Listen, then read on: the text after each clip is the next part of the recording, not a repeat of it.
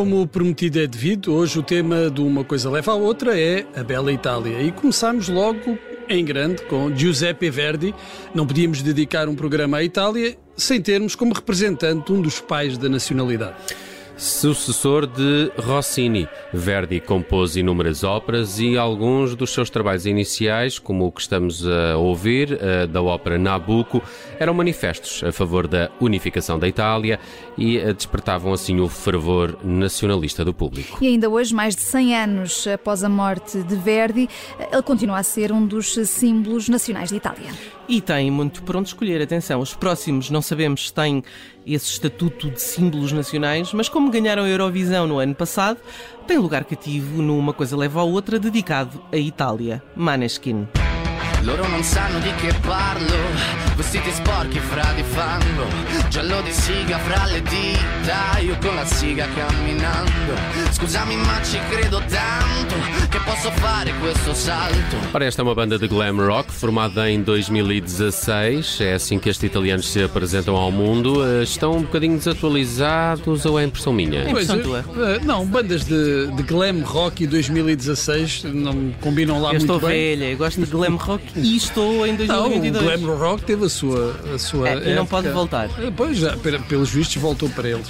Mas a intenção também não era ficarmos por aqui. Vamos fazer uma viagem no tempo e recordar outros vencedores italianos da Eurovisão. Começando pela primeira italiana a ganhar o festival, Gigliola Cinquetti, que em 1964 conquistou o festival com uma canção apropriada para quem tinha apenas 16 anos. No, no, non ho l'età per amarti, non ho l'età Antes desta vitória, a Itália tinha conquistado um terceiro lugar em 1958, mas atrevo-me a dizer aqui que esta é talvez a música mais conhecida de todos os festivais da Eurovisão, embora na verdade raramente seja associada ao festival. Domenico Modugno, bem que se esforçou, mas não voou até ao topo com esta Nel Blu di Pinto di Blu, que depois se passou a chamar Volare. Penso che un sogno così non ritorni mai più. Mi dipingevo le mani e la faccia di blu. Poi d'improvviso venivo dal vento rapito e incominciavo a volare nel cielo infinito.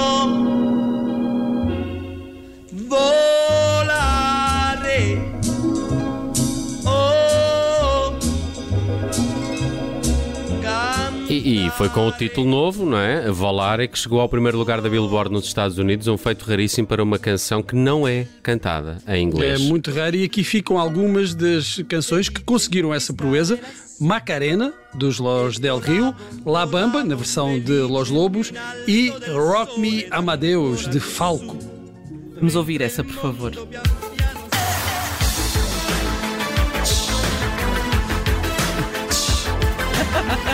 Adoro isto. Rock me Amadeus. E perceber o que o homem diz. Lembram-se. Oh, lembram-se Queres que eu faça a tradução Lembram-se lembram tele...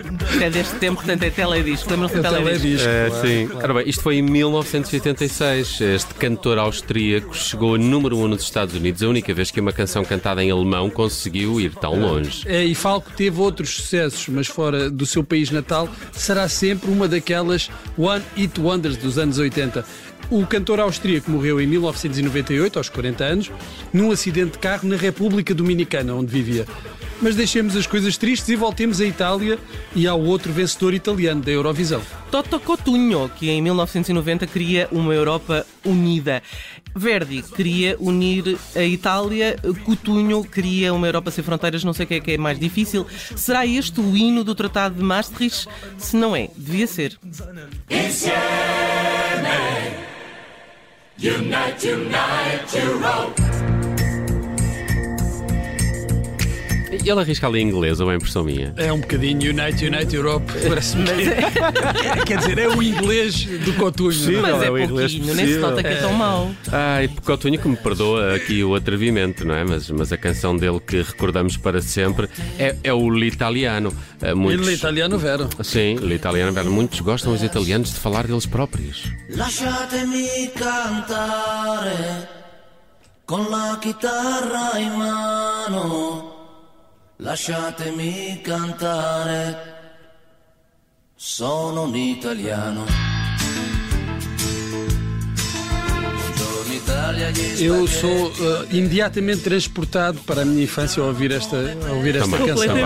Acho que é, acho que é da nossa geração. Eu ouvia sobretudo de vizinha de cima. Uh, pois não éramos vizinhos, mas se fôssemos era, era muito era provável que fosse da minha casa. A canção concorreu ao Festival de San Remo em 1983, mas não ganhou. Apesar disso, vendeu milhões de cópias em todo o mundo, teve direito a várias versões e, ou muito me engano, ou será das canções mais assobiadas de sempre. Não assobiadas de ser apopada. Ora bem, esta do italiano faz-me lembrar uma outra que é sobre os italianos que queriam ser americanos claro. por causa da influência da América após a Segunda Guerra Mundial. Tu, voa, uh, tu voa fala americano, cantada em uh, dialeto de Nápoles, uh, é a canção mais conhecida de Renato Carosone.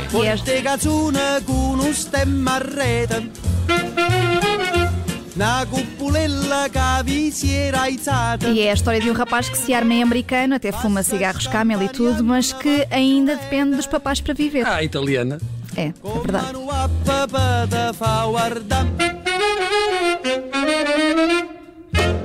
Tu fala americano, americano, americano. Sienta-me que do fa Bem, ontem falámos aqui dele, hoje vamos ouvi-lo. Foi a voz italiana dos anos 90, digo eu, com a licença dos senhores Bocelli e Pavarotti, ex Eros Ramazzotti. Que tinha começado carreira nos anos 80 com sucesso por essa Europa fora e também com uma vitória no Festival de Sanremo com esta Adesso Tu.